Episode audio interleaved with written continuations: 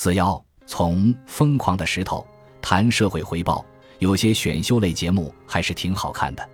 在欣赏歌唱水平之余，我比较注意参赛者在台上的其他表现，比如他们如何阐释自己的梦想。选手在晋级路上面临淘汰的时候，往往也是感情最饱满的时候。很多人会含着泪深情地说，自己是如何热爱音乐、热爱舞台，多么想有更多的机会唱歌给大家听，或者说能有机会站上这么大的舞台，已经感到很满足了。我相信这样的话是真诚的。每个人都有不同的爱好和特长，但天赋有差异，自我驱动的强度也有不同。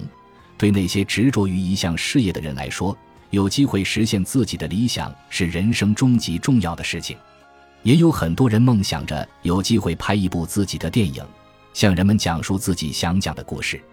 成名前的导演宁浩得到了刘德华搞的亚洲新星导演计划的支持。拿着三百万元投资去拍《疯狂的石头》，拍摄中碰到预算超支的问题，宁浩贴近了自己应得的报酬，坚持把这个原本不被看好的片子拍完。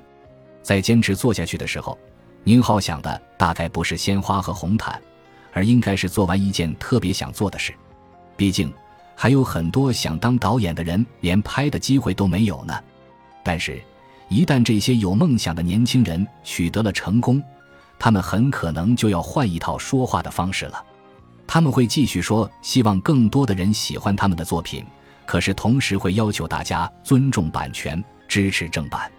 版权得到完全的尊重与作品更广泛的传播是有矛盾的，这个道理一点都不难理解。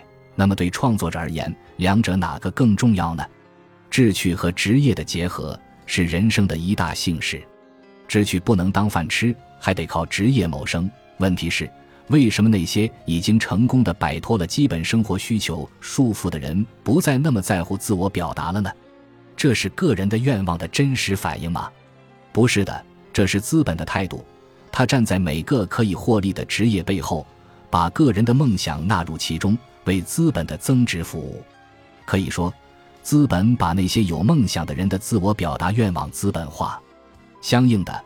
他创造了一套如何恰当回报个人努力的说辞，即要通过版权、专利来保护个人创造的积极性，要给有贡献的人足够的经济上的报偿，这是推动社会进步的必要的且最有力的手段。然而，这不是事实。版权、专利直接服务于对市场的垄断，服务于超额利润。非把它说成个人努力工作的动机，那无疑是把人给缩小了。这样的说法完全无视马斯洛的需求理论，生理和安全上的需求只是低层次的，人还有更高层次的需求，那就是自我实现。资本创造了一个用头站立的世界，这恐怕可以作为又一个例证：越是捞得盆满钵满的人，越是容易陷于低层次的人生需求无法自拔，反而是一部分穷人在坚守理想。人的能力有大小。获得的回报也应该相应的有区别，否则就落入绝对平均主义的境地了。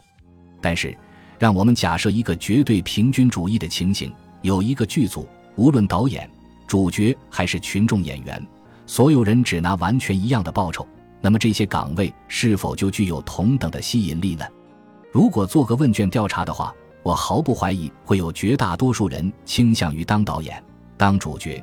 因为这样的岗位更能发挥个人的能力，带来更大的成就感。社会给人的回报可以是多方面的，分工本身就是回报的形式之一。二零一三年。